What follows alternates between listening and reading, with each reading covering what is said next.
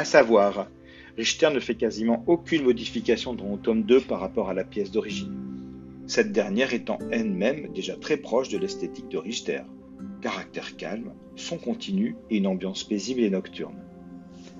Les caractéristiques communes des deux pièces pourraient être le tempo lent, beaucoup de notes tenues et de mouvements conjoints, un clavecin très présent en arpège, une harmonie complexe et surprenante par moments, le caractère paisible et statique, une fin tout à fait immobile avec cette pédale de La, il y a très peu d'évolution, l'ambiance est minimaliste.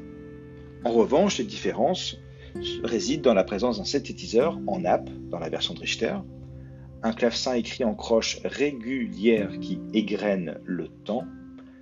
Il y a aussi le travail de production important, notamment sur le mixage avec les fréquences et la réverbération. La pièce se rapproche du style ambiante, musique électro, planante.